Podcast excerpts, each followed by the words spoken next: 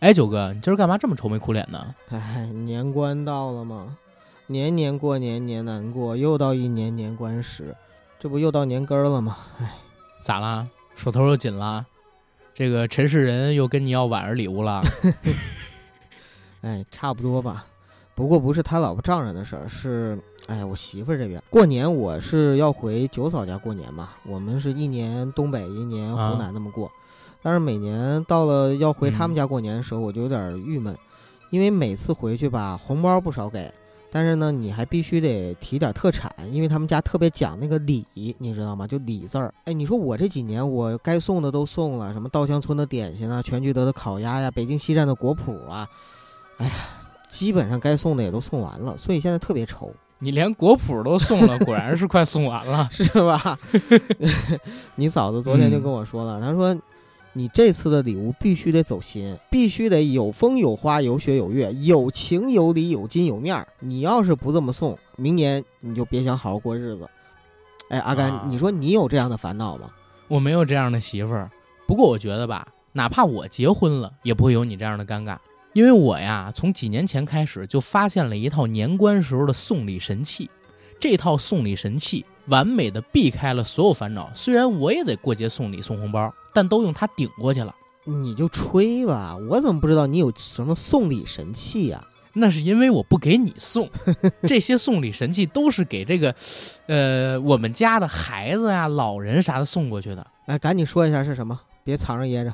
建设银行呢，从二零一五年开始，每年都会在年底年关的时候推出一版生肖压岁金。到现在为止，已经有第六年了，也就是说出到第六个生肖了。每年我都给家里边的孩子、老人啊准备这个礼物。你想啊，给老人是礼物，给孩子是压岁钱，有情有理有金有面有风有花有雪有月。嗯，你说的这个压岁金是什么样的？是金币啊，还是金钞啊？金钞啊，而且是九九九纯金。要不然能这么抢手，我能这么推荐吗，九哥？而且我同你讲啊，九哥，这个东西特好看，因为它每年都是用不同的生肖动物结合到这些知名的国内的动画形象上边去做成金钞造型。你像羊年是用的喜羊羊，猪年呢用的就是麦兜小朋友，猴年肯定是大圣爷。今年鼠年不是马上要来了吗？又恰逢舒克和贝塔这个知名的动画形象诞生三十周年，所以他们就定了鼠年金钞造型用的就是舒克和贝塔。这不但是八零九零后的童年回忆，而且舒克和贝塔正义与友爱的形象，还能给新时代的小朋友们带来正能量，这也是现在提倡的，对吧？嗯，听起来还可以。哎，这个金超每年买的人多吗？多呀，特别多。因为这东西它不光能送礼，它有溢价的价值，而且它本身就是纯金的用料嘛，哪怕不是纪念币，跟随时间它也会有升值。又恰逢这次啊。纪念金超还碰见一个大喜事儿，一个非常好的营销点，不是马上叶问四就要上映了吗？正宗的咏春传人叶准老师就是叶问先生的儿子，人家是二四年出生的，按生肖年份来算，人家就属鼠。我最近正在找渠道，哎，这个联系甄子丹大哥呢，让子丹大哥给人叶准老师啊送一套这纪念币过去。这么一说还行哈，但是好不好买啊？我我能找到渠道买吗？肯定是难买啊。不过九哥你别担心啊。阿甘这儿呢已经安排好了，就在咱这期节目上线以后，一月二十号之前，听友朋友们都可以通过本期节目下方的气泡小黄条跳转到建行鼠年压岁金的活动界面，那时候就可以以初始发行价的价格直接进行购买这次的金钞了，童叟无欺。这个听起来真的挺不错的。一般的压岁钱如果给孩子的话，都会被爸爸妈妈给攒起来，最后就不见了。但是我要是给他送这种金钞的话，你说是不是？爸妈不会把它拿去花吧，也不会帮他攒起来。然后孩子呢，每年都能够看到这个金钞，他肯定想，这是我九叔叔送的。这样的话，我要是给他一直送下去的话，他肯定能记我这个好。嗯，又好看又有好玩儿，然后还能够升值，还有搭建亲子间桥梁的意义。嗯，我看这个金钞我也可以买十套。行，那咱就赶紧趁着活动在线，赶紧购买吧。听友朋友们也要记得哟。通过点击本期节目下方底部悬浮的小黄条，就可以进入到活动页面，赶快参与吧，赶快去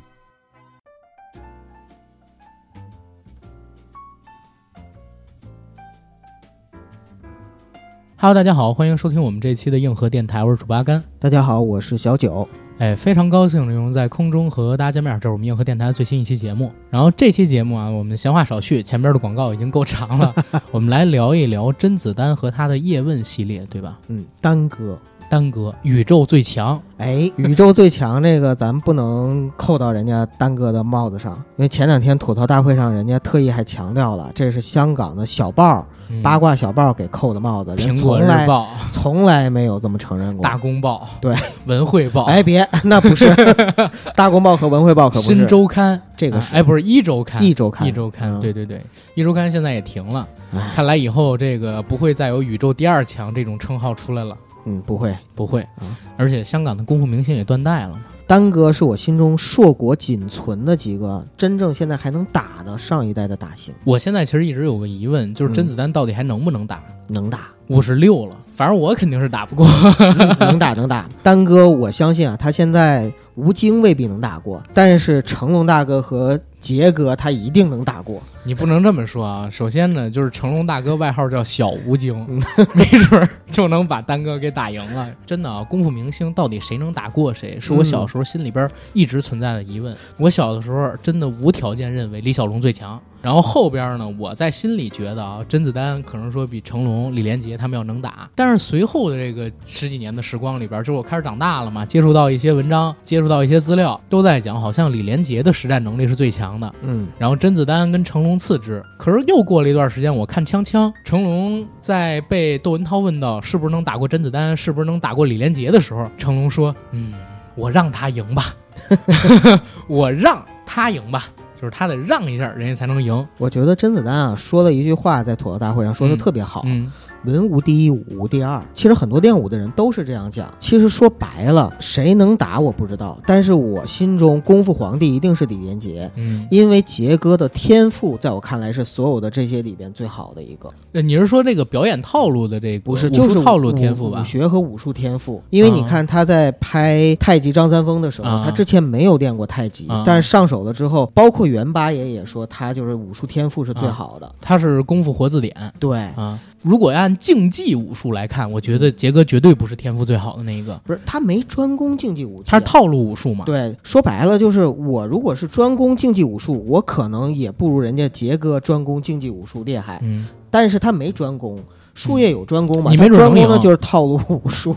不是为为啥你没准能赢？嗯其实这是一个很重要的点。现在好多人都说李小龙最强，如何如何能打过谁谁谁。但是我有一个观点啊，我觉得这个观点是百分之百正确的。真正的竞技武术还是要看身高、臂展，包括是量级，这个很重要。嗯不是一个量级的，根本就没有办法一起比。你打人家十拳，人家打你一拳你就倒下了。所以，如果你真的是一个很喜欢很喜欢，刚才我们提到成龙、李连杰、甄子丹、吴京的呃这些粉丝们啊，这些我们听友朋友肯定有他们的粉丝嘛，一定要认清楚一点，就是这几个人身高全都在一米七左右，对吧？甚至说杰哥。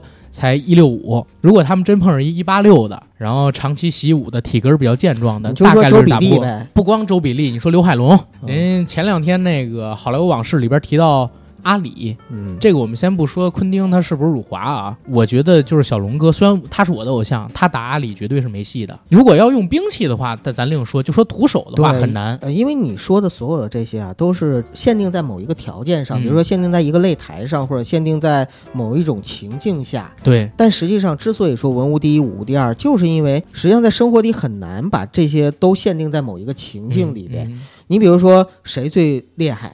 马云最厉害，我就想说，最后不是马云攻守道里边把他们全给揍了吗？嗯，对，马云，哎，你看成龙就没去拍，所以现在成龙跟马云谁厉害，我们不知道啊，其他人就已经排出去了，啊。还有李小龙跟马云谁厉害，我们也不知道。啊对，对吧？啊马云是最厉害的。为什么马云最厉害？因为你看啊，甄子丹、李连杰其实都怕老婆，所以马云克他们的老婆，也就等于克他们，所以马云最厉害。这个逻辑是可以说得通的。动物棋嘛，对呀、这是一个循环的逻辑链儿。但是马云也有致命的弱点，马云的致命弱点是李佳琦，他卖口红卖不过李佳琦。啊，所以李佳琦是最厉害的。对，嗯，但是最近我又发现李佳琦也不是最厉害的，他的助理比他厉害。他的那条狗比他厉害。狗被高晓松抱过，啊李佳琦没有被高晓松抱过。啊，那么抱过李佳琦狗的高晓松是不是就会更厉害呢？其实也不是，为什么呢？因为我发现高晓松没有金城武厉害。啊，他说金城武演戏比他厉害。但是金城武的话，他在戏里边他是打不过李连杰的。金城武在戏里边啊，曾经被甄子丹啊、哎打过，所以相当于就是这又是一个循环。因为在戏里边他是李连杰的兄弟，也是李连杰的徒弟，对吧？对对冒险王里是李连杰徒弟，对，所以那一个循环之后，李连杰还是最厉害的。但是窦李连杰又寿奇，打不 老鼠吃象啊，归根结底，你知道谁厉害吗？谁厉害？编剧最厉害。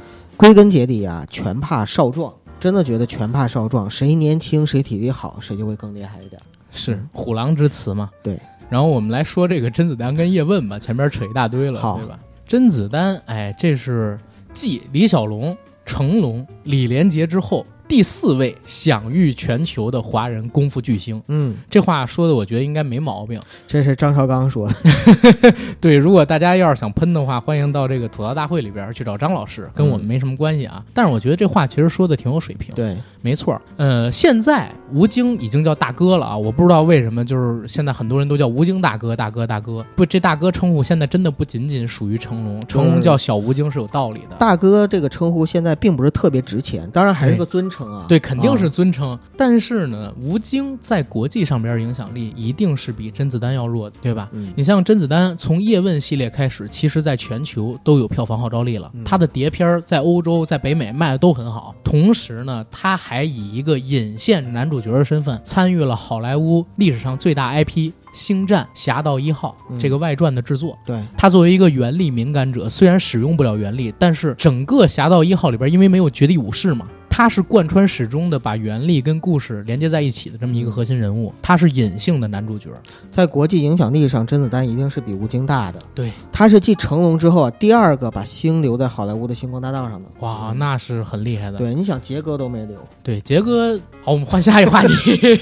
所以无论从各个方面吧，综合来看的话，李小龙、成龙、李连杰，然后甄子丹，嗯，下面是吴京，这个排序我是非常认可的。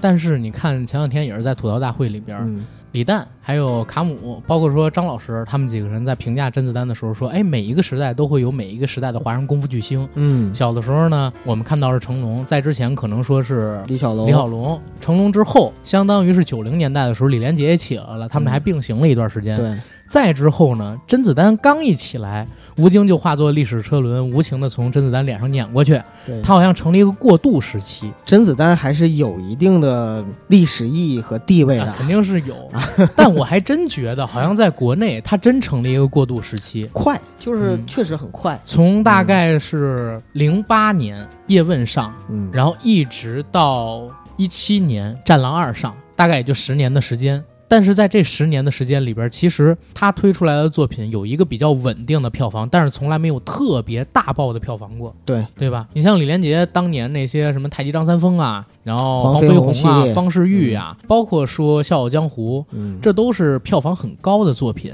对而且他当时的霍元甲还冲进了北美市场，卖了一千多万美金。啊，那时候香港除了双周一城就是李连杰，就是李连杰对，以前有一个排名，香港叫龙杰兴发华，后来进入两千年之后又加了一个梁朝伟，嗯龙杰兴发华伟。后来零八年之后呢，就是龙杰兴发华伟丹哦，啊、所以甄子丹有一段时间确实是很有票房号召力华的。伟丹，哎，前七个对呀、可以可以，你说成龙肯定比他票房号召力大，对，李连杰也是，嗯，然后周星驰咱就不说了，嗯。现在可能是港星里边票房号召力最强的吧。对，然后周润发大哥演技无双，对，对吧？吧？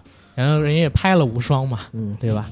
刘德华，然后梁朝伟，他们俩不管演什么作品，我觉得两三亿票房是有打底儿的。嗯，包括前两天还跟那个一个片方公司的人聊，说刘德华现在不论上什么电影，有一个三亿的打底票房，这其是挺狠的。众基础，对啊，这个时候就显得甄子丹最近几年的这个这个发展有点儿有一点点啊，像这个吐槽大会里边说的是个过渡阶段角色一样，嗯一下就出现了五十多亿票房的功夫巨星啊，大哥吴京。啊，也不知道会不会有人给他敬酒，然后嗯拿一杯小香槟说干了啊，吴京大哥，然后就钦定了，知道这个梗吗？呃，但是我觉得不会有这个哎情况，至少应该不会啊，至少这一任不会。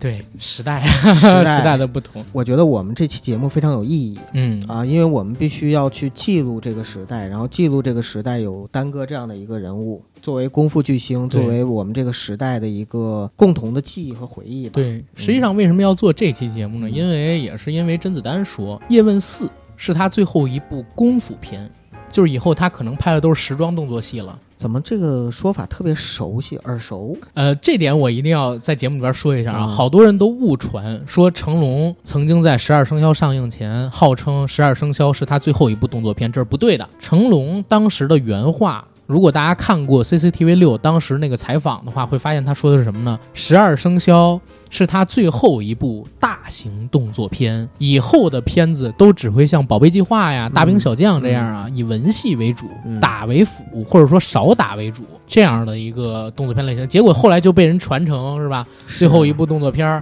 然后也不知道啊，这个说法杰哥也说过。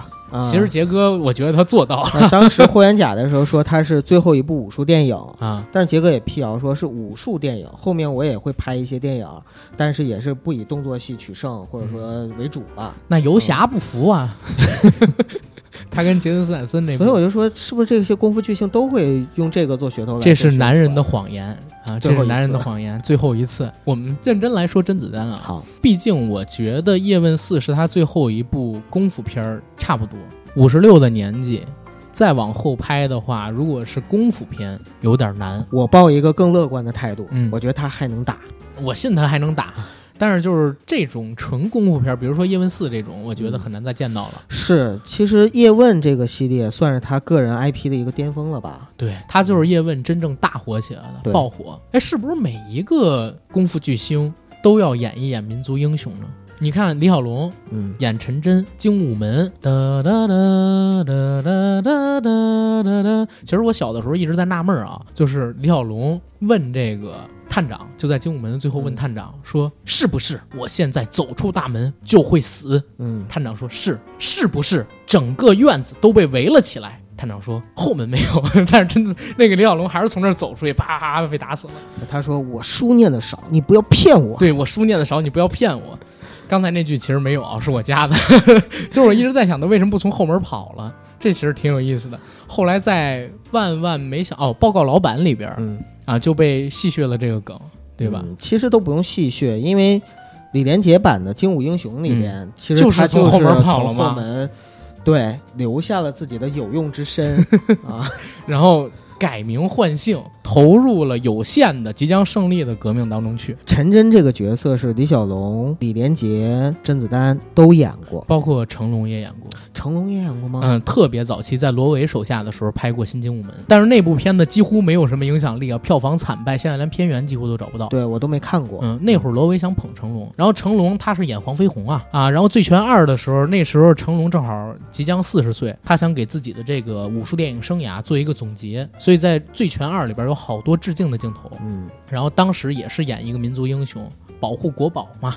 但是我觉得他最好的 IP 还是陈家驹。啊，对，警察故事、对，两个系列吧，一个是飞鹰，一个是警察故事，像杰哥的话就是黄飞鸿了，对，还有方世玉方、世玉嗯啊，霍元甲，陈真，他太多了，对。啊他太多了。然后你再看啊，就是演了这么多民族英雄之后，嗯。还剩下的就是叶问，被甄子丹给演了，搞到吴京已经找不到民族英雄去演一演了，只能自己开发出了一个冷锋。对，就我自己塑塑造一个，啊对我塑造一造一，个，也省得这个武术家的后人找我麻烦，对，对吧？我还记得当年那个霍元甲上映的时候嗯，霍元甲家的后人。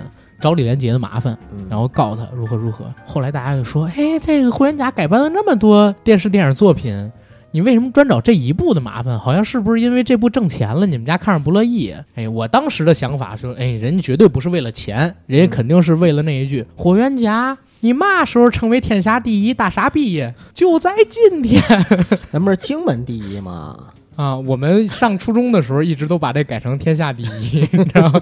这是我们的话，可能是因为我们说这个他生气了。可能是吧？嗯啊，那应该告你们啊。我们赔不了钱啊，对吧？啊？难道我我说我赔礼道歉，我阿甘今天就要成为天下第一大傻逼？这不是每天都在干的事儿吗？嗯说说回甄子丹，现在还没开始甄子丹的这个演艺生涯呢。丹哥还用给大家介绍吗？当然要给大家介绍了啊，还是有很多人不了解甄子丹到底是谁的，不知道他那个“甄”字儿是怎么写，嗯，有人以为真真假假的“真”呢。那是太没文化了吧？啊没有姓那个真的。就 说万一是铁木真，铁木真子丹。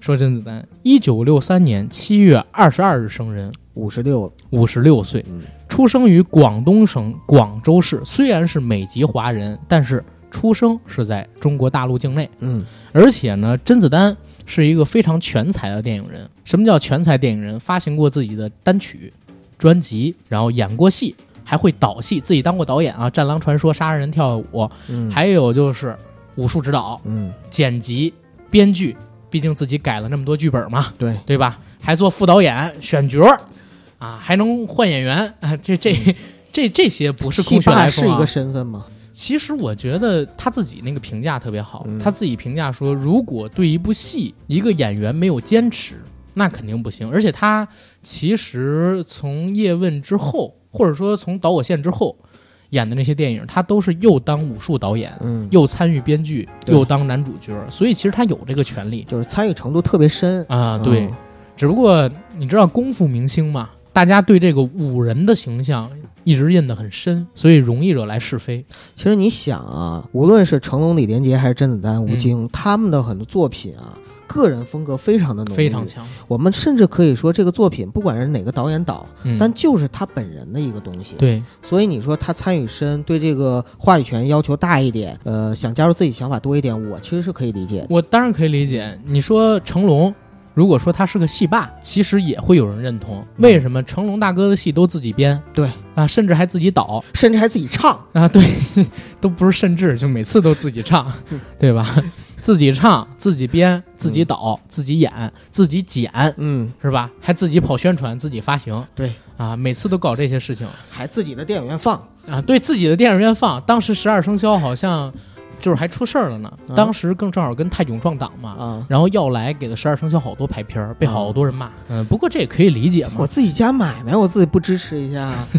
当时很多人骂，就是说国内为什么没有像美国那样的反垄断法、嗯，对吧？因为美国就不允许大的制片厂自己有院线啊，不允许在排片儿的时候排自己那个片子超过多少多少多少。大陆其实是没有这个的，你只能说法制不健全，对，你不能说人家做这个是有毛病的。甄子丹、吴京、李连杰、成龙、呃李小龙，我们先把吴京大哥跑到一边去啊，嗯就是其实这四个人给我特别深的印象是在哪儿？嗯他们每个人的动作类型都不一样。对，嗯，嗯，你看李小龙，他开天辟地似的，对，把那种实打，对吧？实际，包括他开创的截拳道嘛，截拳道是一种思想啊，嗯，给引入到了电影武术电影里边去，跟传统邵氏那些套招并不一样，对，也拨开了传统的武术套路，更多的使用搏击的技巧。而李连杰呢，是让我真正感受到中华武术之美。他是练这个套路武术出身嘛，这个也得说一嘴啊，就是套路武术跟传统的竞技武术对，还是不不太一样传武，不是传武，不是传武，嗯或者说在传武基础上改变了，对，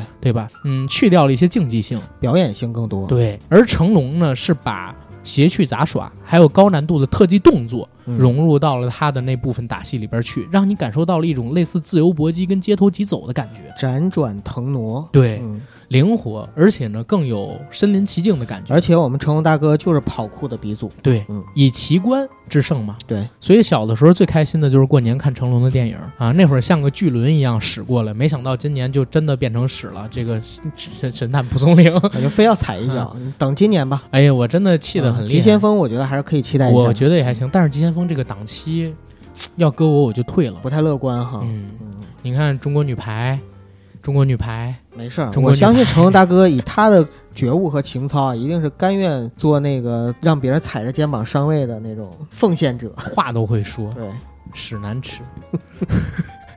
哎，我们接着说回来，接着说，啊然后到了甄子丹，嗯，其实，在杀破狼之前，我都没有觉得甄子丹特牛逼对，啊，他的那些动作还没有形成一套完整的风格。从杀破狼、导火线开始，他把混合格斗、MMA、巴西柔术，就是等等的这些技巧，就是现代的混合格斗的这些技术，对，自由搏击，对，融入到了这个电影的武戏当中去。尤其是他当时在拍这个导火线的时候，嗯。跟邹兆龙结尾的那场对打戏，对，是我觉得这十五年以来吧，我看过的华语的动作电影里边最精彩的一场武打戏。嗯，尤其是在里边有一个镜头是什么？他把邹兆龙打开了以后，脱掉自己的上衣，先是甩了两下拳头，增加惯性，再朝邹兆龙打过去。就那种重拳，你能感觉到拳拳到肉的那种感觉。哎呦，真是！嗯包括他当时跟这个叫释释行宇还是谁？释行宇，释行宇，嗯呃，在扮演的三弟两个人对打的时候，阿虎对吧？他来了一个抱摔，对，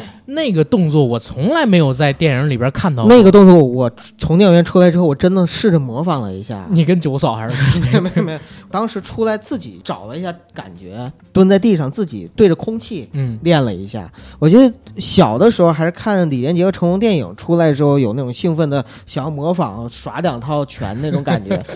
但是那次看完导火线，真的有那种感觉，就是里边的动作太好看了，嗯，而且特别实战。对，嗯。好多人都评价，包括这次张伟丽也评价说李连呃说这个甄子丹的电影嗯，其实是现在几个功功夫明星里边，嗯，实战观赏性最强的一个，比较贴近近实战，实战，对，比较贴近于实战。嗯。尤其是我在看他的这些作品之后啊，我有一个感受，也就是混合格斗这个概念的普及，最起码在大中华区，嗯是不是甄子丹有居功至伟的作用？，有，这绝对是他的一个贡献，因为我们想在杀破狼之前，嗯嗯，或者说在导火线之前吧，其实大家对于混合格斗，包括就有 MMA 啊什么乱七八糟这些，根本是没有什么太大的概念的。对对对，很多人就是因为看了甄子丹的这些电影之后，才意识到哦，原来可以这么打架。嗯，华人，对，嗯，甄子丹他其实在我看来最好的几部作品，一个是《杀破狼》，嗯一个是《导火线》，再有一个呢就是《叶问》。嗯还有一个就是《洗黑钱》，还有一个是《铁马溜》，这五个作品吧。《洗黑钱》剧情差一点，但《洗黑钱》里边，其实录节目之前我说结尾有一段动作戏非常的精彩。嗯甄子丹的双手被铁链子铐住，穿着一个跨栏背心，赤着两个肩膀，然后表演了一段腿功。我觉得他这个腿功是真棒，好几次在这个电影里边直观的展现，就是空中打三角这个镜头。其实甄子丹应该是分成两个阶段来看。在导火线之前呢是一个阶段，然后导火线之后应该是另外一个阶段。啊，对对对，你像我小的时候对他印象最深的，应该就是《精武门》啊啊，九五年跟万绮雯拍的那个在亚视，哎，那是小时候的一个非常经典了，因为那个时候还上小学呢，真的是我的童年。我至今都记得啊，当时在看这个戏的时候，我到了什么程度呢？就是电视台只要放，我一定提前就坐在那会儿看，而且谁如果说话，我都会生气，就是不要吵我看电视那种。明白然，后就特别聚精会神的去看，被他的肌肉所诱惑了。呃，我到现在我都记得开篇以无法为有法，化无限为有限，实乃武术最高境界。就这句话，我那个时候记记到现在。嗯，然后那个主题曲，我心为谁动，我心为谁痛，哇哦，我心真的是童年。为谁把真爱放松。就我靠，真的，我这个我一点没准备啊，哥，嗯就是一直都是在我心里的。是。呃，然后呢，后来甄子丹渐渐的就在我长大的过程中啊，感觉好像就淡出了。他其实是因为当时自己投钱拍了两部电影，他自己做导演，啊，想捧自己，就是《战狼传》，就是甄子丹拍过《战狼传说我》，知知道。自导自演，自导自演。啊那《战狼传说》里边的戏啊，其实有点像艺术片，你知道吗？嗯就是很邪点，当时那个剧情很邪点，打戏特别精彩。但是你现在能找到的版本啊，它那个画面，我不知道是当时受于经费所限还是怎么样，特别差。我有一阵儿啊，把《战狼传说》和《战神传说》总弄混，就是刘德华演过一个《战神传说》，嗯你知道吗？就这两个片子我总弄混，然后我就总觉得好像是甄子丹跟刘德华打过，哦因为太小的时候看了，后来我我才明白这是两个片子。也确实，就是后来不知道为什么啊，就是你帮我分析分析，就是嗯为什么他会渐渐的在九十年代后期、两千年代初期的时候，在我的印象里就淡出了。他当时有一部戏嗯在老美那儿火了，嗯就是成龙当时火了以后，不是把好多以前自己的电影放到那个北美去放嘛？嗯对吧？像那个红番区上了以后，又把之前的双金呃双双龙会，嗯然后简单任务等等片子拿过去放。在那个时候，甄子丹也跟着卖了一部电影叫《铁马流》。他是不是往好莱坞去发展？对他，哦《铁马流》在好莱坞火了之后啊，嗯卖了不少钱，嗯相当于有人给他投资，他自己拍了个《战狼》，结果《战狼》没成，嗯啊，早了二十年。他呢，就跑到这个好莱坞。跟着八爷做了段武术指导，八爷推荐他做的什么呢？就是呃韦斯利那版的《刀锋战士哎，对对对》，啊，《刀锋战士》的武术指导，尤其《刀锋战士二》里边他还出来了，嗯演一个亚洲的吸血鬼，手里边拿了一把唐刀吧，还是嗯日本的那个倭刀，当时也是有大概一分钟的精彩动作戏。嗯，啊，露脸了，还在成龙的《上海正午二》里边演了一大反派。对对对嗯，啊，我就明白了，就是那个时候，其实他的工作重心其实渐渐的往幕后有转，就是做了很多精彩的武指。五指，嗯，嗯，然后到了杀破狼的时候，那请他回来的，对那次算是就一下子惊艳到我了，然后突然发现甄子丹那个打戏。变得凌厉了不少，感觉就以前就在我心里，比如说像《精武门》那个时期，或者说以前《战狼传说》那个时期的时候，他的打戏我是还没形成自己风格。对我还是觉得没有没有形成他特别浓郁的个人风格。嗯但是到了杀破狼开始，突然之间就感觉那段时间。牛逼了，开大了。对，杀破狼，然后导火，线一个人的武林，嗯，呃，还有他跟陈可辛拍的武侠，啊，武侠那片子真不错，啊，对，因为都是那个时代嘛，嗯就就那个那个时期的，就是他四十到五十岁，对那那些那些戏，而且好像在那个时候，他渐渐的形成或者说摸索出了自己的一套个人浓郁的风格啊。当然了，也有像冰封侠呀、极速之门 啊，还有那个关云长，啊，关关云长其实也也有点意思。关云长那里边，我记得一个特好的台词，不是，就是曹操对着甄子丹，就是姜文对甄子丹说：“我就喜欢你这样的。”对，这是原台词啊，非常有意思。嗯嗯、甄子丹回香港拍应该是《千机变》，啊，《千机变》之后呢，《千机变二》吧，啊，《千机变二》嗯，花都大战，对，当时成龙为了捧这个太子爷嘛，呃，杨受成把《千机变》的原班人马给导出来，嗯又拍了一个续作。嗯在拍这个续作的时候，有一段成龙跟甄子丹的戏。甄子丹实际上他在拍完了《杀人跳舞》，然后那个《战狼传说》之后，不是去好莱坞几年吗？嗯那几年他在好莱坞其实过得还行。为啥呢？一个是做了《刀锋战士》的五指，嗯再有一个就是演了《英雄》。《英雄》那部戏实际上也是海外嘛，就是票房卖的很不错，而且有外来资本的介入。不光是嗯张伟平啊，张伟平就是吹的牛逼，其实自己真正主投的，我记得好像是三枪啊，然后也是三枪那事儿让老谋子挨了半天的骂。甄子丹反正是在两千年初过了四十岁之后，就是零三年之后，突然之间异军崛起，拿着杀破狼、导火线回来。但是有一部戏啊，让我特别失望，就是他当时号称要拍时装动作三部曲嘛，嗯杀破狼、导火线之后要拍特殊身份，我是抱了极高期待的。而且在最开始的时候说他要跟赵文卓一起对戏，赵文卓演大反派。可是后来就传出了这个戏霸的传闻，赵文卓呢退出了这个剧组，两个人在微博上掀起了空前的骂战。对，反派呢也换成了安志杰。最后电影成片出来，我觉得打戏啊、也不是特精彩，对吧？特殊身份是我最近几年看的他的片子里边，就是属于存在感比较低的。也不像《冰封之门》那么烂，对，也不像《叶问》一步一步口碑都比较平，对吧？都比较不错对，啊，也不像参加什么呃《星球大战》这么有话题度，也不像《极限特工》有那么高票房啊，有点像大闹天宫啊。大哎，大闹天宫那事儿当然可以聊一聊对啊，因为可以聊了。啊，可以聊了。大大闹天宫这个片子是真牛逼，我操，真牛逼！我从来没想过大闹天宫这片儿能卖十个亿。呃，我们说的是《西游记之大闹天宫》啊，对郑宝瑞导演的那个，郑宝瑞导演不是上上海美术电影制片厂那个啊，那片子，我操，我觉得全都赢在《西游记》嗯三个字儿跟这宣发上，当时的 IP 非常值钱。而且当时北京地铁一号线那会儿我坐着它上班啊？一号线里边儿还有外边儿车皮，全都贴上了定制海报哎，其实跟甄子丹有功劳，因为那、那个时候为什么请甄子丹演《美猴王》啊，票房号召力强、啊。对他当时是最火的一段时间，票房票房号召力确实强。对嗯那时候冯小刚接受采访，人家问：“哎，这个现在都谁有票房号召力啊？”冯小刚说，现在如果说要聊票房号召力，你看有葛优，嗯有周星驰、成龙、刘德华，嗯，现在又加了一个就是甄子丹。对。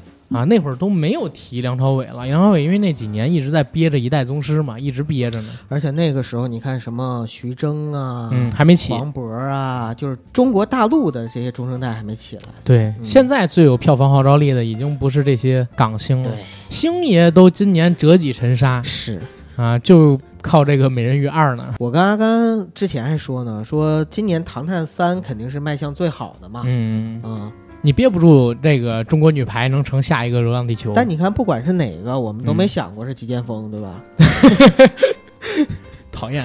丹哥，丹哥，呃，我们刚才聊了很多他的这个就是作品啊，因为嗯说实话，我跟阿甘都是属于看着他作品长大的，呃，而且他的作品在男孩子中，我相信就是影响力一定特别大，哎呦，甄子丹在这个快手上边特别火。啊是吗？嗯，你看过他快手啊？没有？但是好多人都提到甄子丹。嗯我要打十个嘛？对，因为甄子丹，我我我是这样感觉啊，嗯这句话我不知道有没有攻击性。越是在经济发展比较落后的地区，嗯功夫明星的影响力越大，因为他们接触这个特效大片啊还没有到，而且那个时候还崇尚武力。像成龙、李连杰，包括说史泰龙他们最红、最火的时候，最火的地区永远都是哪儿？永远都是亚非拉呀。你像非洲，现在成龙一走啊，满天下都是人。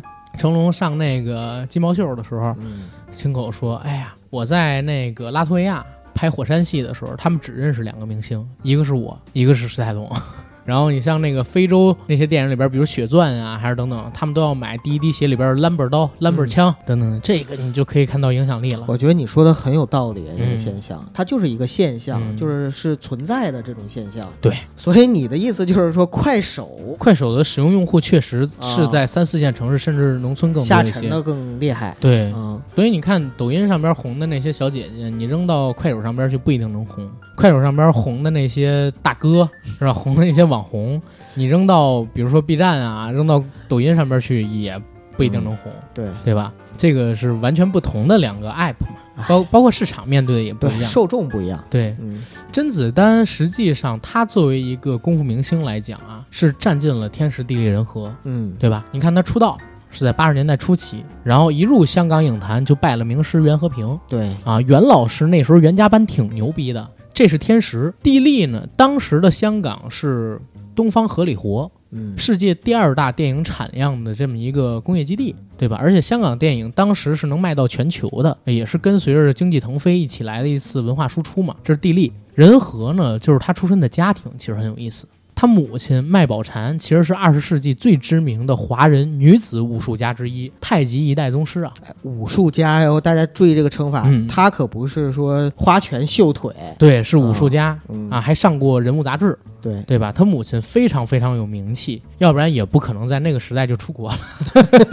对，算是移民啊，不叫出国。啊，对，移民啊移民，呃，算是熏陶吧。嗯从小成长在这样的环境里边，甄子丹十几岁的时候，当时混迹在唐人街，嗯，他母亲在那儿开馆授徒，习得一身好武艺，每天呢在街上就跟人以打架为乐。他自己评价自己说：“因为我母亲是个武术家，所以我小的时候异常的顽劣，又有一身好拳脚，嗯经常跟那边黑人小孩打架。”但是呢，因为他爸挺有意思，他爸是个记者，而且他爸呢还会小提琴，还会钢琴等等的这个。他会啊小提琴、二胡啊，和二胡哦，不会钢琴，所以就是甄子丹啊，他的成长经历就是一边儿呢是乐器嗯，啊，文学素养熏陶，一边儿呢就是武者风范，拳拳到肉啊，能文能武，能文能武，哎，真是文武双全。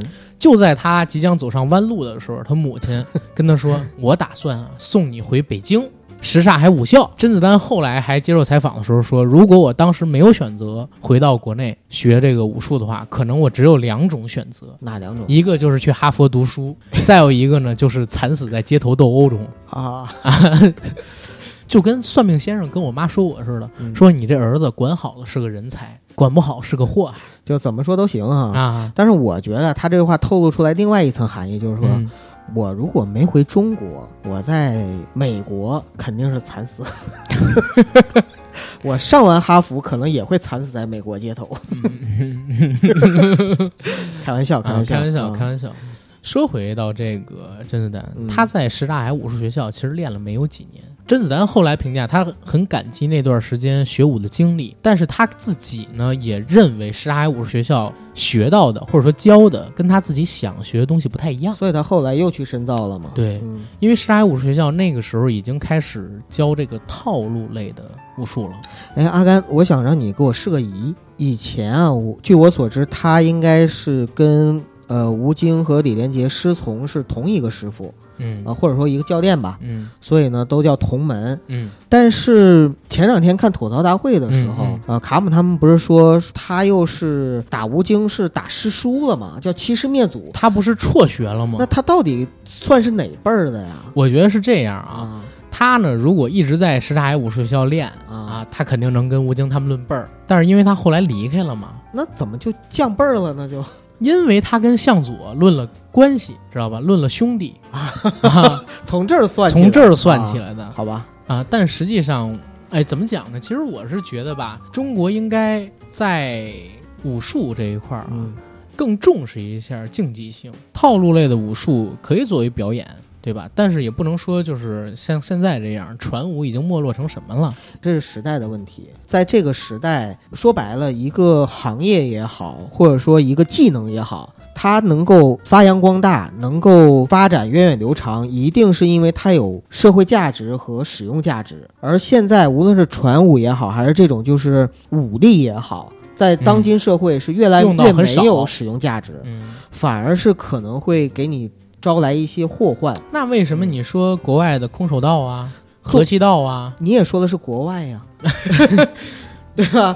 你也说的是国外，你又攻击什么？嗯又影射什么？母鸡呀、我母鸡呀、不要不要影射什么？没有，我就是说，其实现在这种社会环境下，嗯，它会越来越趋向于职业化。对，为什么？就是因为它只能成为职业化，它在社会上的使用价值和利用价值会越来越少。对，嗯，但是传武也很难变成竞技化的东西，是吧？对，因为它里边有不少招数是挺阴险的。因为传武都是杀人技，就是我们嗯看那个师傅啊，什么刀背藏身的时候，对吧？嗯那种杀人技，你是很难把它拍特别美或者特别好看的。嗯，嗯，刀背藏身还没上，你说的应该是剑士柳白猿。对对对，剑士柳白猿，对，嗯当时我在看《剑士柳白猿》的时候，我说实话，我被这个于老给震惊了。他啊当时演了一手回马枪，是哎呦，那个大枪耍的非常棒，枪花都抖得很漂亮。就所谓的内行看门道嘛。嗯徐浩峰他好就好在哪儿呢？他就是真的把本来应该内行看门道的东西给你拍的外向化了，嗯让我们这些外行都能假装看到一些门道的那种感觉。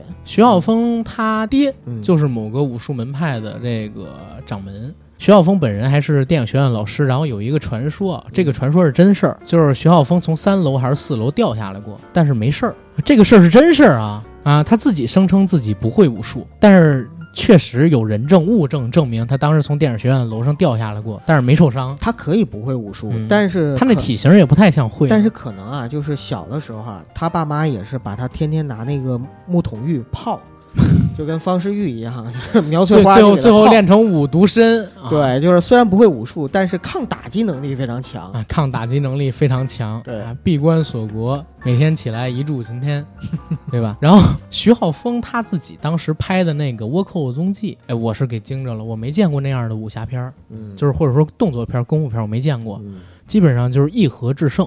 其他的绝大部分时间都是在试探，功夫就应该是这样的，不动则已，一动就是杀人技。对，等到这个剑士柳白猿的时候也是一样，师傅的时候是真让我，哎呦，我觉得太牛逼了。嗯我在看师傅那个戏的时候，我看到廖凡上场打了几场戏，我自己觉得如果我那么练，廖凡做到的我也能做到，而且很多啊，我们以前看的功夫片儿，他们做到的我绝对做不到。你比如说李连杰那个空中甩七脚九脚啊，无影脚肯定是不行，那只能建立在由这个应该是谁曹达华老师发明的威亚基础上才能实现。嗯，啊，不过说到无影脚，铁马流里边甄子丹也演示了一版无影脚。好像甄子丹以前有个外号啊，嗯年轻时候叫甄三角吧？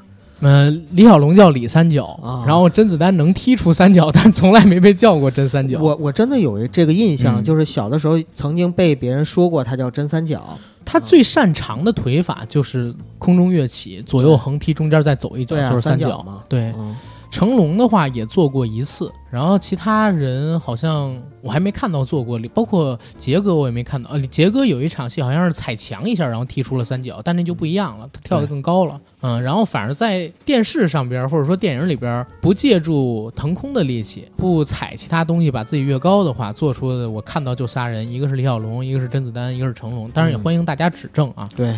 好像石英宇也做过，反正甄子丹，你看天时地利人和，嗯，让他在当时成为了一名功夫演员。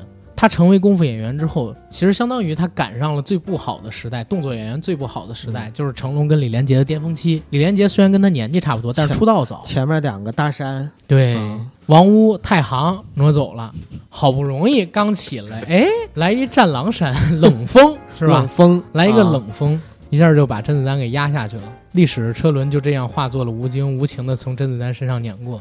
但是甄子丹给我留下的印象其实挺好的。嗯嗯，我在看了甄子丹几个综艺之后，发现他这人其实蛮有意思。他上了几个综艺啊？他上过《十二道锋味》，嗯，对吧？当时应该是第三季的第二期还是第三期？嗯，他跟他老婆呃汪大小姐一起上的。然后还看了他之前上好像是星星同学会吧？上星星同学会也是零九年的那个，跟吴君如他们一起做访问。当时我还我还我还聊过这个事儿呢。嗯。就是甄子丹在那个时候已经有宇宙最强的外号，他还自己调侃自己。后来又看了前些日子吐槽大会，我就看过他这三个综艺。嗯，因为他本身上综艺其实也不多，可能主要都是靠人情吧。就是比如说他上《十二道锋味》，是因为跟谢霆锋是很好的朋友。对啊，上那个星星同学会，我相信啊，因肯定是因为他跟吴君如关系非常好啊。对。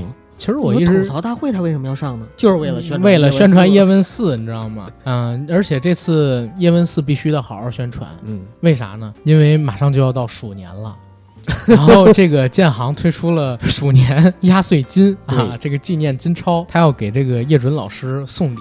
叶准老师属鼠，二四年的，他怕自己钱不够，必须得让电影卖一卖，然后一定要大卖。对，而且毕竟作为叶问的收官之作，其实对于他。整个的无论是从艺生涯来说，还是各个方面来说啊，都挺重要的，挺重要的。他最后一部功夫片嘛，自己说的啊，这是他自己说的，一定要说这点，省得被打脸。哎，反正甄子丹，你看啊，刚才我们数了数，哎，甄子丹是出生在什么地方？习武的过程中经历了什么？是在几几年有了自己现在的这个武术电影的风格？嗯，但是有一个点，其实咱没有好好的提一提。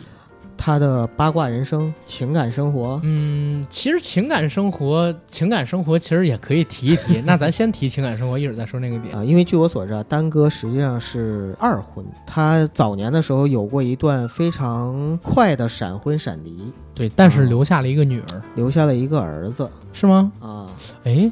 不是叫那个甄继如吗？老大是儿子哦啊，然后后面呢，就是二婚这个跟汪太太是生了一子一女，汪西西，汪诗诗。我说的是粤语啊。关键是呢，就是他在头婚的时候，在婚内。就九五年的时候，他跟万绮雯在亚视拍《精武门》，嗯，然后因戏生情，嗯，甄子丹在第一次看到万绮雯的时候就惊为天人，嗯，啊，因为你也知道亚姐出身，然后万绮雯四十三寸长腿，大长腿，那身材，马小玲对吧？我们一直都没聊呢，你别再夸我这个事儿了，我操，一会儿他妈大家都 Q，我再 Q 一下。所以啊，就是甄子丹呢，当时在剧组就疯狂的追求万绮雯，追到了，而且据说好像是初恋呢。甄子丹是万绮雯的初恋吧？不是，那不是。那吕颂贤是吗？嗯，万万万万老师，其实在亚姐刚刚出道之后，应该就是吕颂贤是，我觉得。万老师在刚刚出道的时候，不是选亚姐吗？你知道这个香港小姐啊，跟亚洲小姐呀。历来出道之后跟他们传出绯闻的都是富豪啊，好吧。以前的港台女星就是孤寡出家拉拉后妈，最好的结果就是嫁作商人妇。对啊，所以跟商人传绯闻很正常。但是万小姐很牛啊，就是她最后实际上她并没有嫁给富商，对，而真正嫁给爱情了。嗯、可能是富商害怕甄子丹 哎，你这个说法很新颖，我很欣赏啊。啊，真的是这样，就是甄子丹的女人哈，嗯而且当时曾经传出来过，就是在一个酒吧里边嗯，。酒吧夜店里，呃，在夜店里边，然后甄子丹和万绮雯喝酒的时候，就玩的时候吧，然后嗯被几个黑衣的小混混、古惑仔骚扰，嗯，强行要拉着万绮雯干点什么，比如说合拍啊、然后喝个酒让他去对对对包间里，但是肯定丹哥不干呀，对吧？嗯。就发生了争执，这还真是就是在香港的媒体报道里边有有报道的，对，真实的，就我们看到的这些功夫巨星里边，真的打架斗殴的，他是唯一一个，嗯对，也有人确认过这个事儿，而且而且人真打赢了呀，对。他其实当时那个文章还有呢，嗯，他是在一个小巷道里打的，他要是真是开阔的地面打，也可能会输。打吴京那个地儿呗，不是你，你打过群架吗？就是你一个人打群架，一定要贴我墙打。没打过你贴墙打的话，你背后不会有人。啊，我只知道就是打群架的时候一定要薅着一个人打，我就是打群架的时候得跑，然后但是后来我在看那个新闻的时候，他解释为什么能打八个，嗯是因为当时他们在那个夜店走廊里，那小混混想把万绮雯拉到他们房间里边去灌酒，嗯然后甄子丹那儿把他拉自己身后，他实际上面对的只有俩人，其他人都排在那俩人后边，嗯，相当于打倒俩再打俩，打倒俩再打俩。但不得不说啊，就是这体力就绝对是已经是远超常人了。对对，啊，练过还是得练过。那年轻时候肌肉，我操！所以你说万绮雯能不爱他吗？甚至还曾经说过“非子弹不嫁”这样的说对法。对，呃，两个人好像是相恋了五年，嗯，就是在当时就九五年亚视的一个台庆的时候，甄子丹当众啊就捧着花向万绮雯示爱，在一起相爱了五年，但是实际上最后也没走也没走成吧，就没没有走到最后吧。对功夫演员，其实花边新闻都挺多，包括就是咱们现在看到好男人吴京啊，嗯，以前在就是刚到香港的时候也有过绯闻，但是那些绯闻都是八卦小报爆出来，不知道有多少是真多少假，对对对没承认过。嗯成龙大哥就不说了，啊，不说了，杰哥其实也是二婚也是二婚嘛，啊不说了。然后这个小龙哥就死在丁佩的家里，更不用说。对。然后向华强以前也是功夫明星，嗯娶了丁佩，嗯，娱乐是个圈儿。他跟李连不是他跟李小龙是连襟，嗯，对吧？这这也不说了，能叫连襟吗？这不叫连襟，叫？这这不叫连襟是吗？啊！你通桥自己查连叫通桥连襟是啥意思？然后丹哥呢，就是后来是两千年，因为去美国嘛，嗯然后两个人分开了。分开了之后呢，万绮雯是跟我是僵尸有个约会的编剧叫陈十三，两个人好了，啊，好到现在，就是人是真爱嘛，就最后找到了找到了一生所爱。丹哥呢是后来就找到了现在的这个汪诗诗小姐，两个人其实应该是在一次酒局上认识的，然后很快可能第五天两个人就开始拍拖嗯啊，就开始拍拖，然后很快就结婚了，然后现在又有一子一女。对其，实我觉得这个挺真爱的，而且你知道汪诗诗跟甄子丹站在一起那种最萌身高差，很像是陈永成跟叶问站在一起那种 最萌身高差。但是汪诗诗嗯其实没有熊黛林好看，啊是嗯啊，这个我承认。对，但是甄子丹年轻的时候真帅，就在叶问里边，他跟熊黛林在一起，为什么有夫妻感？就是可能因为他现实生活中跟太太也会有那种也是怕老婆的，对，而这不止一个人说他不是怕老怕老婆，那叫尊敬老婆。就是怕老婆。在我心中，就是尊敬老婆爱老婆的就两个好男人，一个就是你不是一个就是丹哥，一个就是贺爷，就他俩。完了，何人会把这期节目给嫂子听？行啊，我这我目的就达到了，彩虹屁拍上。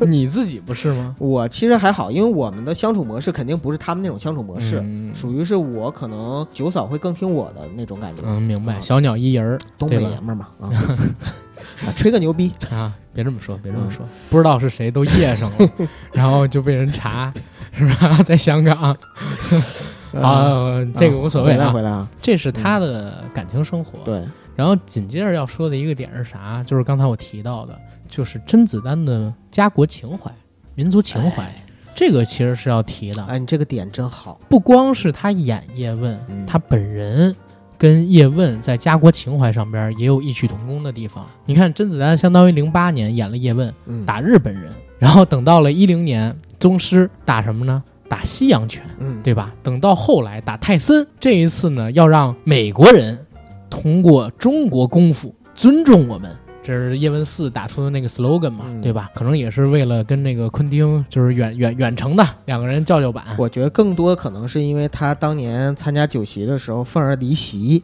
啊，被羞辱了，对所以他要证明回来。对，啊我要说的是什么事儿呢？大家知道前两年甄子丹不是演了这个《极限特工三》吗？嗯《极限特工三》这电影在拍之前有一个很逗的事儿，当时呢是制片方找到甄子丹，也看中他在华人地区影响力，包括亚洲地区嘛。甄子丹提了个条件，就是我扮演的角色一定得是中国人，或者说华人，但是我们华人不能在你的好莱坞电影里边演反派，这跟成龙大哥。他们俩是一样的，所以当时《极限特工三》里边，甄子丹的角色其实是有改过的。他演的所有的好莱坞的作品，你可以看看是没有反派的，没有反派属性的，除了跟成龙那部啊《上海正午》，但是那个不一样，对啊，本身主角都而且那会儿还没起来嘛，对吧？他在当时真的有这个事情的，对外直接包括跟这个好莱坞的制片方说，我们华人不能演这样的角色。呃，我觉得还是挺有一个，呃不知道为什么，好像演过这些民族英雄的。影星啊，功夫影星，尤其是功夫影星，好像都有这个家国情怀。从最早的李小龙，嗯到冷风，到战狼，你看这个《我和我的祖国》里边，徐峥那段戏多好。小的时候看女排，然后长大之后我就成了战狼。我能理解嗯为什么，因为你要知道，其实民族的那种就是家国大义，呃，我相信是融入在武人的血液中的，嗯，因为练武之人特别讲。忠讲孝节义对对对对，就这些中国传统的那些东西，嗯而这些传统的东西就是讲师承啊，然后讲那个门派呀、嗯论资排辈、辈分呐、前面一定要加上忠义两个字，那他还打师叔。不一样嘛啊，一定要加上忠义两个字，而忠放在义前面，嗯就是说对于武人来说，什么是最可耻的？不是说你输给谁了最可耻，但是如果你比如说节义汉丢奸，走狗，对失节了，嗯，我相信这是比死还要更惨的一件事情。而且我还在想，尤其他们这种演过民族英雄的人，嗯，如果呢要是演这种，比如说华人是反派这种类似的角色，出来之后很有可能会被狂骂，对，你知道吗？他们自己在心里也给自己设了个线。你像就是在好莱坞演过反派的这些知名的啊，算了不说了，这个这个有反面例子。反正甄子丹可能也是因为演了叶问吧，嗯，这个角色其实跟他是深度绑定的。大家现在想到叶问，到底有几个人会想到梁朝伟呢？其实，在《一代宗师》上之前，大家是抱了极高的期望。怎么说呢？只能说一代宗师啊，是梁朝伟是个好演员，嗯王家卫是个好导演，嗯但是大家不会把梁朝伟跟叶问这个角色就深度绑深度定，绑定。对，但是甄子丹呢，他是像是一种传承，就是某一种隔空对话的传承。就叶问真的附在了丹哥的身上，嗯，或者说他演的叶问对，已经成为了我们心里的形象。一。个新的 IP，对。新的形象。因为你像叶准，他说他跟我爹不像，啊啊，是。但是呢，嗯。就是他这些年演了四部，这四部商业上又那么成功，在我们心里边留下印象很深。对，节目录之前，我说我以前看到甄子丹最逗的梗是在《金鸡三 S》，就是《金鸡三》里边，嗯。吴君如碰到了甄子丹，吴君如对甄子丹说：“哎，叶老师，要不要到我们大富翁里边拍一下大腿大富豪吧，啊？大富豪对啊里边拍一下大腿，来潇洒一下啊！”甄子丹说：“我不逛青楼的。”吴君如，你不是要搞十个吗？非常非常骚，你知道吗？就嗯金鸡里边他表演一直是那样嘛。甄子丹来了一段快拳，说：“我告诉你。”不是搞十个，是要打十十个。我就说，哎，你之前不还看到上什么这这个青楼还是金楼吗？甄子丹又一通快拳，我再告诉你，逛青楼的是宗师，爱老婆的才是叶问。那是一四年的电影，嗯相当于一代宗师也刚上，一代宗师卡了这么多年，最后反正我我是觉得没有特惊艳啊。嗯啊，终极版也是一样，嗯，但是甄子丹确实是靠着叶问系列真正起来了。叶问系列也从一开始的时候，就是讲一个抗日的故事，塑造一个在上个世纪三四十年代的民族英雄。嗯。啊，广州佛山当地的拳师变成了现在一个走上美国街头啊打特种兵，教导我们中国人最为知名的华人形象啊，李小龙这样的一个真正的宗师啊。其实叶问可以说他的生平、他的故事，包括他这个人，嗯，也是得益于甄子丹的重新演绎，让世人至少是我们这几代人吧，就是重新对他有了一个认识。否则的话，其实作为一个传统的武术家，可能只是在一个圈子里边，或者说在历史上留名，对，嗯、但实际上已经很多老百姓不知道他了，或者很多老百姓压根儿就不知道，压根儿就不知道，压根儿就啊。不知道。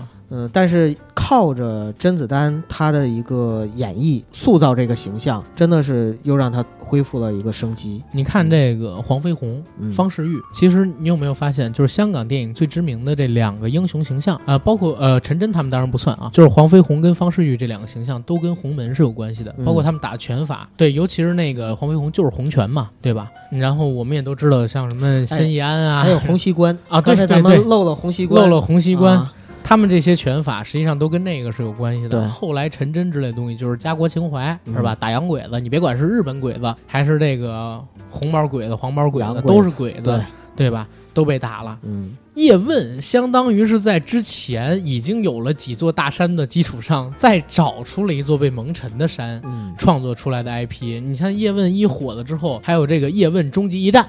是吧？那个呃黄秋生演的，对，还有电视剧版的叶问，当然一代宗师肯定也算了，就是叶问的影视作品特别的多。叶问前传吧？啊，对叶问的前传，还有叶问外传，啊对。张晋演的，叶问外传张天志票房啊。特别差，对，呃，浪费了八爷的武术指导。等到叶问结束之后，你说还能有什么样的没有被我们所想起来的民族英雄？冷锋啊，呃，不不不，有你没有发现吗？这些民族英雄往往都是在清末民初嗯，或者说就是抗日战争，啊、对，因为这段时间呢，中国风雨飘摇嘛，所以更能突出民族大义。其实这段时间里边，我觉得有一个英雄还是可以继续深挖的，就是霍元甲霍元甲，啊、因为霍元甲这个角色啊，其实李连杰在拍的时候，他更多的是把自己的那些就这么多年对武术的对对武术的理解呢融入进去，属实际上是属于他的一部电影。嗯，但实际上呢，这部电影并没有把霍元甲这个人去深挖，主要是霍元甲的故事，大家知道的已经嚼烂了，你知道吗？可以重新演绎呀、你想在李连杰拍黄飞鸿之前，关德兴老爷子拍了多少部？100多部，在香港人心中，这黄飞鸿形象多么的固有啊！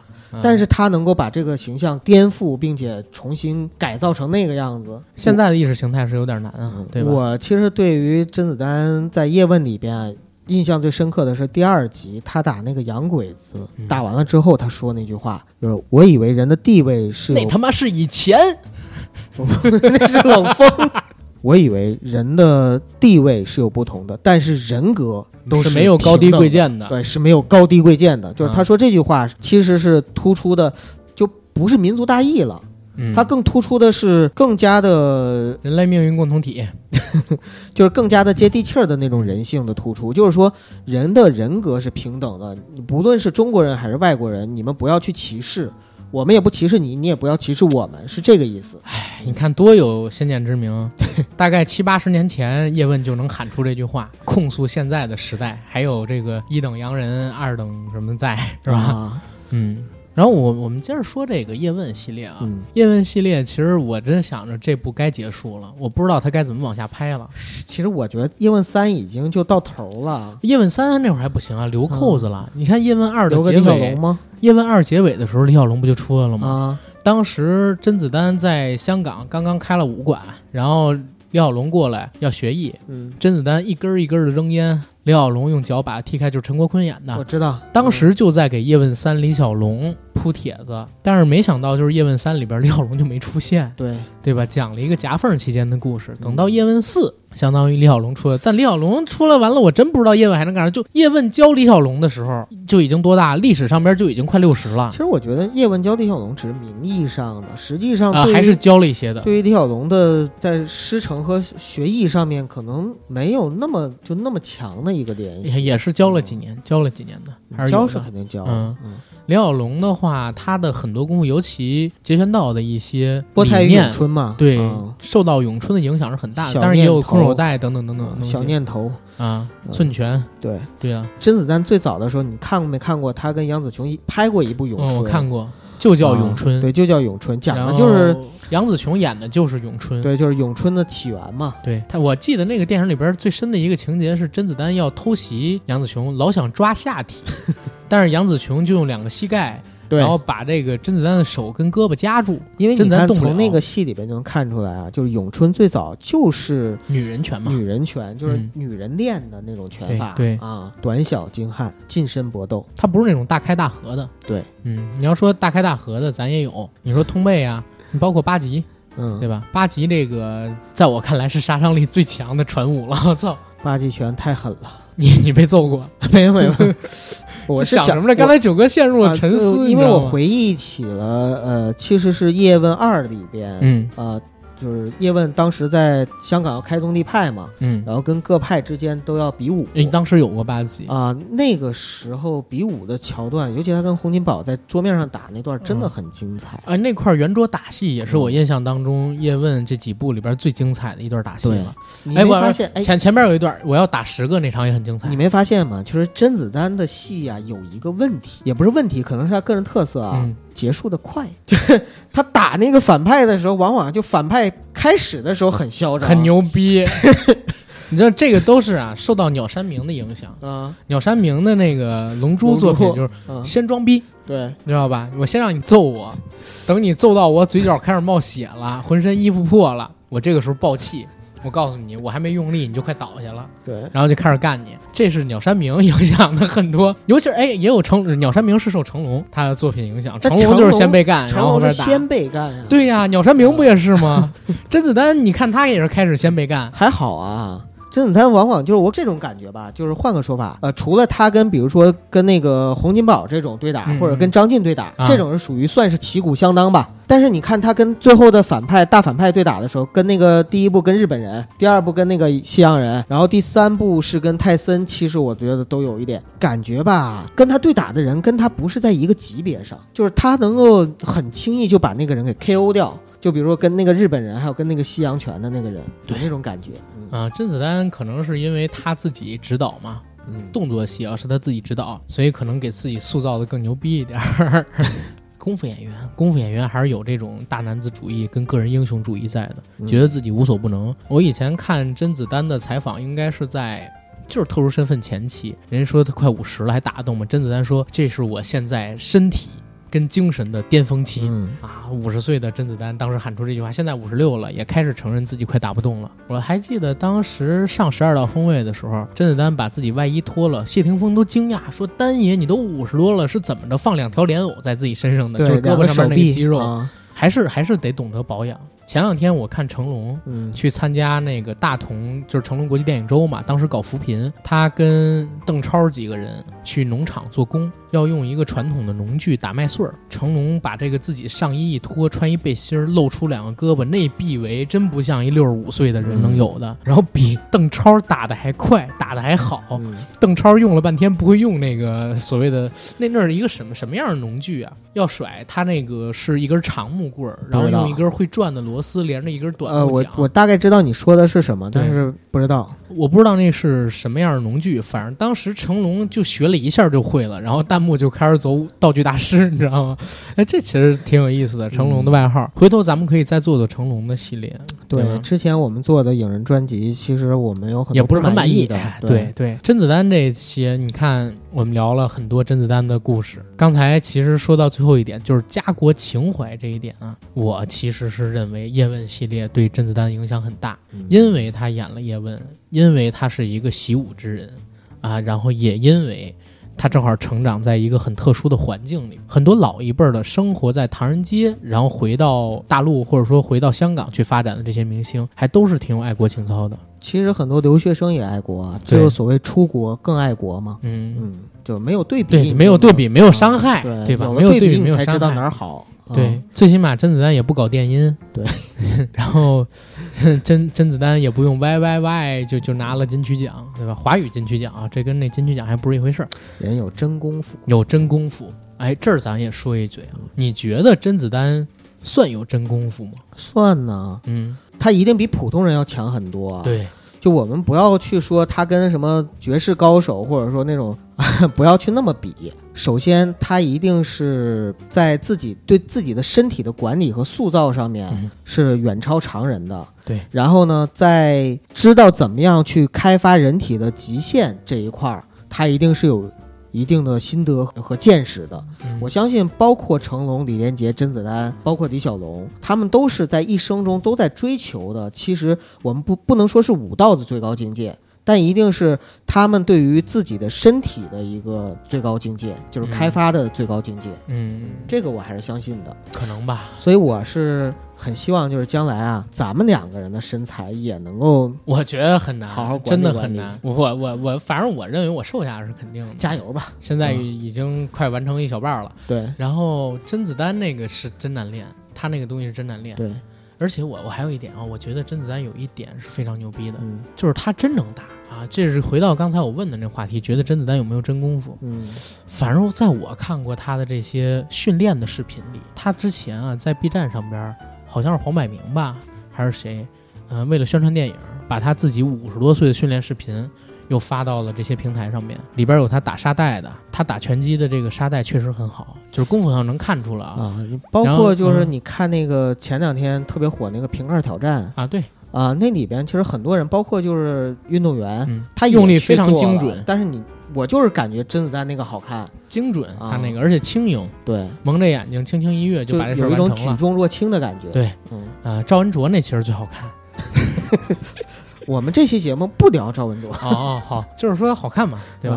嗯？啊，甄子丹他那个是蒙着眼睛踢了一个，赵文卓是踢了三个啊，这 赵文卓蒙眼睛了吗？没蒙，啊，嗯，但是同时踢三个也挺难的啊，也挺难的啊。我们对不说赵文卓，成龙其实也挺能打。成龙在自己的那个自传里边说，在台湾的时候遇到过一个事儿，就是有两个人拿着长约三尺的那个西瓜刀啊，那砍刀，然后因为之前一天在片场跟他要保护费，他让他们找武指，让他们找导演，让他们找制片，没理他们。然后第二天去他那个酒店，他那个房间门口寻仇去了。成龙看到了他们的人影之后，相当于哎，立刻埋伏好，在自己的手上、膝上戴了护具，拿出了自己给澳洲的父亲带的两把菜刀，就是那种长的那种日本的那种菜刀啊，准备要跟他们火并啊。成龙到底能不能打得过呢？高晓松问成龙，成龙说：“我跟你讲，他们一定倒霉。”我也可以坐牢，像我这种人，两三个普通人是埋不了我身的，尤其手里有兵器。这个我信。对哈、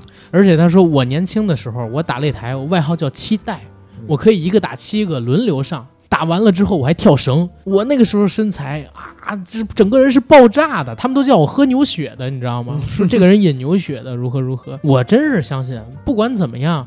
你别说人家是什么花拳绣腿嗯，啊，是不是练杂技出身、练戏曲出身、练过几十年功夫的，打你一个普通人绝对没问题。这反应力就不在一个层面上对吧？我还没出手，人家就已经全到了。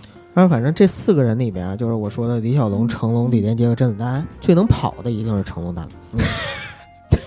对，李小龙绝对跑不了多远，他体脂率太低。呃，体脂率太低，可能、这这个还真的是对这个比较长时间的运动要要嗯差一点点的。然后杰哥腿没有成龙长，杰哥是身体现在最不行的。嗯，杰哥，哎，希望杰哥长命百岁吧。嗯对啊呃，但是现在成龙肯定跑不过甄子丹了。是，嗯，还是丹哥年轻点儿。啊、对，其实丹哥跟杰哥年纪差不多，嗯，就差一岁。他们俩结果呢，就现在，哎呀，两代人，像两代人，像两代两代电影人，两代电影两代电影人。行吧，我觉得今天关于甄子丹聊的也挺多了。对嗯，还有什么需要补充的吗？呃，有一个事儿啊啊，有俩事儿啊。一个事儿呢，就是欢迎大家继续持续高度关注我们那个杨贵妃最爱吃的水果 FM。嗯每周一呢有一期付费节目，然后到那上面可以去进行收听，绝对物超所值。我们这些内容其实聊的都是偏向于探奇，或者说比较小众的冷门题材，比如说驱魔呀、啊中国奇人钱学森啊，是吧？外星人啊等等的有意思的故事话题，包括我们也会聊一些。曾经叱咤风云的人物，比如说前些天我们刚刚聊了何鸿燊跟他赌城风云。第二个事儿呢，就是在一月初吧，暂定目前是五号，因为也是到年关了。那是个周日，啊，对，那是个周日，呃，也是到年关了。我们硬核电台呢想在北京搞一个小活动看看有没有听友想参与。但是这次呢，俺们就不吃饭了嗯啊，俺们呢搞一个类似于公开课的开放日，想在那一天用一个小时的时间给大家讲一个 PPT。目前暂定的选题呢有两个，我会从中决一个。第一个选题呢，就是之前我们付费节目当中做过的浅谈僵尸先生双瞳当中所提到的伏伏法法术与修仙论嗯同传统道家典籍的印证。嗯第二一个呢，就是日漫 EVA，就是《新世纪福音战士》与奥姆真理教共济会以及日本上世纪九十年代经济泡沫破裂所持有的关联。这两个选题里边会选一个，然后呢，我会做成 PPT，呃，给大家来讲一讲，时长大概是一小时吧，总共的活动时间大概是两小时。嗯也跟大家聚一聚，然后我们也答一答疑。地点还是回头再告诉大家。这个的话得先进群，然后再跟大家说。想加群的，加我们 J A C K I E L Y G T 的管理员个人微信，让他加您。您跟他说我要参加这个活动就行，活动费用是五十元啊，我觉得也不多，因为我们场地费也确实是垫着的对。啊。如果说大家感兴趣的话，欢迎来这儿陪我们一起走个年关。呃，限于场地的原因啊，就我们这次呢，最多也就是四十人四十人，所以呢，大家如果想报名的话，就抓紧报名。嗯，我们按照先到先报先得对啊，然后如果报满的话呢，我们就只能等下一场了。对，只能等下一场了。反而年前的话，应该只有这一一场。对，以后要可以的话，我们可以持续性的去做这个活动呢。我们会给大家留下呃 PDF 的资料吧，如果大家想要的话，免费给到大家。如果有听友朋友自己啊有一些有意思的课题，也可以找到我们。哎，您可以设计一个 PPT，我们让您来讲。也可以，这是以后可能会做的一个节目形式。我们先试验一期，而且我们打算把这个呢做成视频，而且这个视频在 B 站呀，或者是其他油管的什么的对对对，视频平台上我们可能也会放。对，可能也会放，但是你在那上边看，可能要等最起码几个月吧，因为一小时的内容可能会剪成三四期，每周上传一期。再有一点呢，就是它没有现场的参与感。我可以在某山上边，然后也发一下这个视频。嗯，在这个平台上边，咱们的关注度还比较高，有个几万的播放量。然后大家想参与的就赶紧过来，我觉得也不贵。嗯，五号那天是个周日，下午的两点到四点。具体的地点呢，必须得大家加群之后，或者说交完费用，我才能告诉大家。要不然您那天过去了，我们也没办法，对吧？那节目到这儿，谢谢大家，再见。拜拜。